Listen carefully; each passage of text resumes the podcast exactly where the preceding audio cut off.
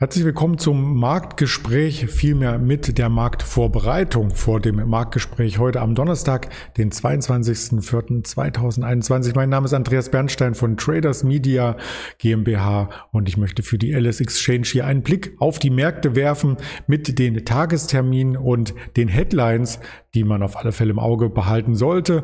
Das Ganze sieht als Präsentation wie folgt aus und wir haben dazu hier auch ein Marktgespräch, ein reales reales Gespräch natürlich mit einem Händler und zwar diesmal nicht ein Händler direkt von der LS Exchange, sondern mit dem Ingmar Königshofen ab 11.30 Uhr, 11.15 Uhr vielleicht schon, je nachdem, wie wir durch den Handelstag hier kommen von der Volatilität her und da freue ich mich schon sehr drauf. Das hat einen festen Platz im Donnerstagsablauf bisher genommen.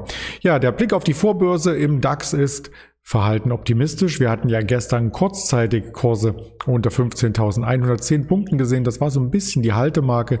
Das war auch diese Kurslücke vor Ostern. Der Aprilstart, vielmehr der Schlusskurs im April. Und äh, da sah es fast so aus, als ob wir auf die 15.000 direkt zulaufen. Dann drehte jedoch der Markt auf der Stelle. Es gab ein V-Reversal und am Ende schlossen wir sogar in der Nähe der 15.200. Dieser Trend setzt sich heute Morgen etwas fort. Wenn man sich die Vorbörse anschaut, stehen wir aktuell bei 15.287 sogar. Also wir kommen diesem Osterrekordhoch von 15.311 Punkten durchaus nah und das skizziert sich dann im Tageschart. Also jede Kerze ist hier ein Tag als eine leicht weiße Kerze. Das könnte eine Hammercandle werden, wie es die Charttechniker formulieren. Wenn wir das Niveau zurückerobern, sind hier rein charttechnisch auch weitere Kursgewinne möglich und dann ist es vielleicht im Zuge der heutigen Daten, die noch kommen werden, da gehe ich gleich drauf ein, vielleicht sogar möglich, dass wir hier auch in Richtung Rekordhochs wieder durchstarten beim DAX. Ja, was waren so die Headline, die uns berührt haben? Bereits am Dienstag war der Chipsektor sehr, sehr schwach. Infineon war der Tagesverlierer am Dienstag im DAX und das zieht sich jetzt durch mehrere Branchen durch, unter anderem durch die Automobilbranche.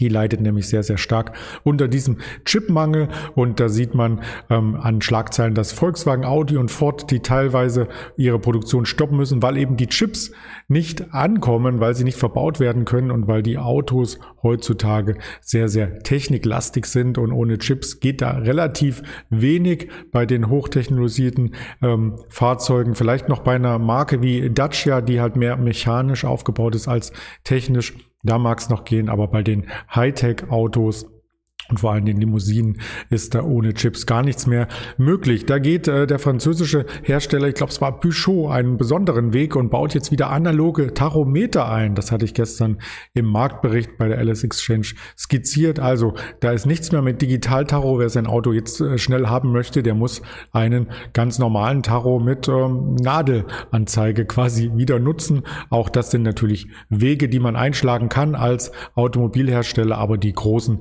Marken in Deutschland, die gehen diesen Weg nicht. Die möchten die Qualitätskriterien nicht herunterschrauben, sondern gehen eher in Kurzarbeit. Und das meldet heute Morgen auch Daimler. Ja, Tausende bei Daimler gehen in Kurzarbeit wegen diesem Chipmangel. Und ähm, da steht auch die Marke genau. Peugeot baut bei einem Modell wieder analoge Taros ein. Das fand ich sehr kurios. Ansonsten Kampf gegen Corona-Pandemie. Gestern über 30.000 Neuinfektionen. Bundestag beschließt die Notbremse. Ähm, das hatte auf den DAX erst einmal keine Auswirkung. Gestern zumindest. Aber das kann natürlich dazu führen, dass die Wirtschaft Wirtschaft sich langsamer erholt, als bisher skizziert wurde. Und da sollte man ein Hauptaugenmerk drauf legen, was sich hier auch politisch ereignet. An Quartalszahlen aus Unternehmen kommt heute ein ganzer Schwung. Ich habe jetzt nur die größten einmal skizziert und das ist schon eine sehr, sehr lange Liste, die man kaum erkennen kann. Ich blende sie trotzdem ein und zoome mal ran, beziehungsweise nenne einige, die hier spannend werden. Heute die Adva Optical, heute Morgen im, in, ähm, der DAX-Familie, dann aus den USA eine America Airline, eine AT&T kommt auf alle Fälle, dann kommt noch eine Biogen, dann haben wir Dow Inc. und wir haben auch noch eine Intel Corporation, Mattel, der Spielzeug Hersteller ist heute auch mit dabei und ansonsten aus dem DAX die SAP SE eröffnet hier den Reigen. Also da wird es spannend, wie da die Quartalszahlen ausfallen dürften. Aus wirtschaftlicher Sicht, also von den großen Volkswirtschaften, gibt es natürlich auch Daten und da liegt das Hauptaugenmerk heute auf der EZB-Sitzung 13.45 Uhr. Wird die Zinssatzentscheidung bekannt gegeben. Keine Änderung wird hierbei erwartet. Aber 14.30 Uhr wird es spannend in der Pressekonferenz, weil Frau Christine Lagarde dann Stellung nimmt zu den Fragen der Journalisten und auch aus Sicht der EZB über die weitere Vorgehensweise. Was hat es mit den Anleihenkäufen auf sich? Wie sieht sie den Klimaschutz? Das war ja ein großes Thema in der letzten Sitzung. Und äh, wie geht es insgesamt mit der Inflationserwartung und den Inflationszielen weiter?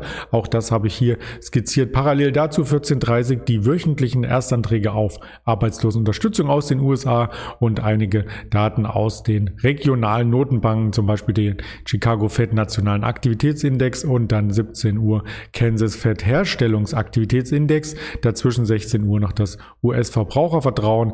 Das sind so die Daten, die uns heute bewegen und das Ganze kann man auf den verschiedensten Kanälen mit nachempfinden und äh, ja, informationstechnisch aufbereitet sehen und hören. Sehen auf YouTube, lesen auf Twitter, Facebook, Instagram, naja, da ist sehen und hören, da gibt's auch Videos und nur hören bei Spotify, Deezer Apple Podcast, wie es der Name schon sagt, als Podcast-Variante. Und damit entlasse ich Sie erstmal in den Arbeitstag und freue mich dann kurz nach 11 Uhr mit den Ingmar Königshofen noch ein Update über die ersten Markttendenzen hier geben zu dürfen. Bleiben Sie gesund. Bis dahin alles Gute. Ihr Andreas Bernstein.